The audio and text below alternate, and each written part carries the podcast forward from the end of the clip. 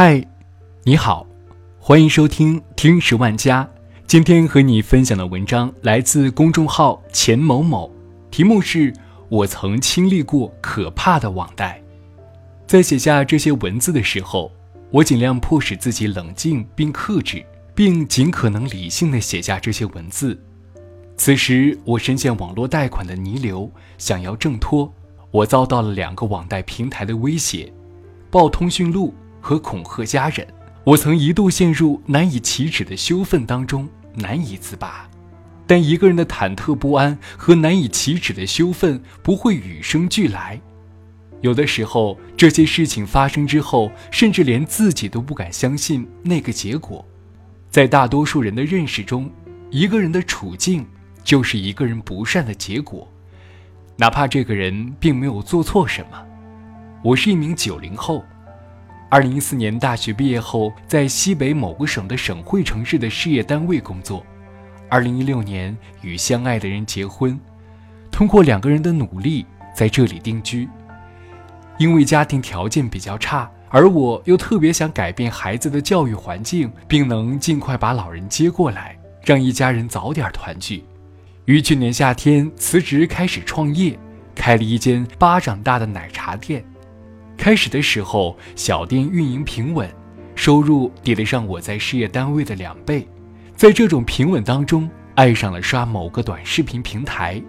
那时，在那个平台上看到某世界五百强企业推出的网络贷款平台的广告，平均利率比信用卡还要低，审批手续比信用卡还要便捷，真的是非常顺手的就下载了一个，填报了自己全部的信息。然而当时并没有借款，后来有一段时间，下半年的房租、员工工资贷款和其他几件事情堆到了一起，想到自己曾经注册的某个借款平台，于是掏出手机开始借款。不到十分钟的时间，银行卡上就多了几万块钱。现在想来，得来如此容易的钱财，怎么可能不会有问题？只是当时真的就被那个借款平台的名气和一直以来对于他们的信任麻痹了。借到钱以后，贷款的收回还要一定的时间和周期，不可能一次性补上。满心以为自己接触的东西不过是类似于电子信用卡一类的东西，只要及时还款还可以再借。没想到的是，我进行了一次短期的分期还款以后，钱就再也借不出来了，只能往里还钱。而且根本没有正规借款平台的宽限期一说，只要不按时还款，你就被盯上了。此时发现的另外一个问题是，高到离谱的罚息与日俱增。当时情急之下，想到从另外的借款平台拆借来还，也确实这样做了。幸好并没有陷得太深。那个时候突然意识到自己陷入了一个套路中，就紧急制止了。然后某借款平台便开始了对我的电话骚扰和恐吓，很暴力的那种，整天魂不守舍，心事重重。爱人察觉不对，一直在问我发生了什么事，但是我不敢说，总觉得自己做错了什么羞于启齿的事情，并在想办法面对。直到有一天，催收人员把电话打到了爱人手机上，这才包不住了。我将整个事情活盘托出，当时爱人也吓了一跳，他的第一反应是，我借了网络高利贷了，但我自己当时浑然不觉，总以为像那种世界五百强的企业不至于会做出这种事情来。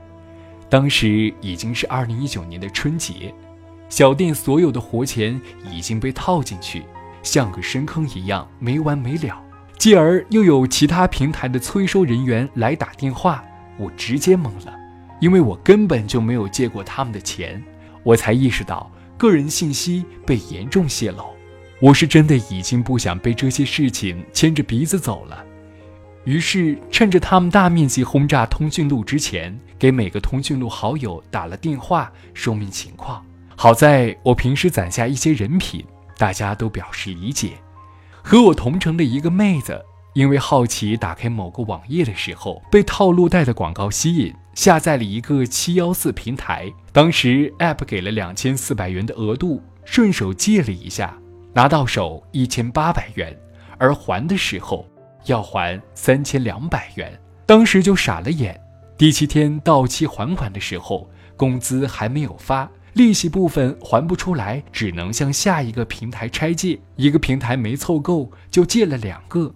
直到后来借款到了七十余个平台，从最初的一千八百元开始，到最后家人朋友一共帮忙还了三十余万元，目前还欠各种 App 近二十余万元的款项。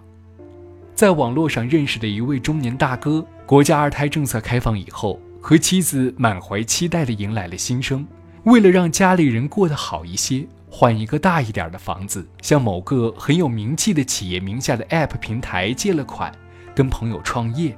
二零一七年年关的时候，因为工程款结账不顺利，逾期三天沟通无果后，催收把电话打到了其妻子的手机上。大哥迫不得已向另外一个平台拆借，从此万劫不复，免不了一个家破人亡的结局。现在因为连番的通讯录轰炸，已经众叛亲离。曾经二幺幺毕业的名牌大学生，只能在工地上打工养活自己，而且只要通讯录被炸，就有可能面临着再次失业。最后，我来说说在这整件事情当中我的个人感受。当我得知催收公司把电话打给家人的时候，有一种无处遁形的感觉。紧接着，我给所有通讯录好友打了电话，发了短信、微信，说明情况，安抚人心。但是催收的邪恶和暴力超出了任何文明人的想象和底线。那个时候，我真的特别害怕敲门声，害怕门外突然响起的脚步声，害怕手机的铃声，害怕一切不速之客惶惶不可终日。奶茶店当然也就经营不下去，没了收入来源。后来我主动提出离婚，不想连累爱人和孩子。那时，我个人也遇到了很严重的婚姻危机。好在，最终我身边牢靠的朋友都选择了信任我，爱人最终没有离去，而是决定一起面对。二零一八年的冬天，是我人生当中过得最晦暗的一个冬天。没有哪一天的太阳能让我觉得是亮的，是有光的。这暗无天日的一切，皆源于我以为自己可以一直做一个好人。而且愿意为这个目标去努力，由此产生的对这个世界自然而然的信任。好在我终于决定不想再被那些见不得光的东西牵着鼻子走，能挽回的损失我尽量挽回，无法挽回的我就试着放手。以上是一个九零后在当下这一刻正在经历的事情。陌生人，愿你在尘世获得幸福。好了，这就是今天的节目，感谢你的收听，我们下期再见。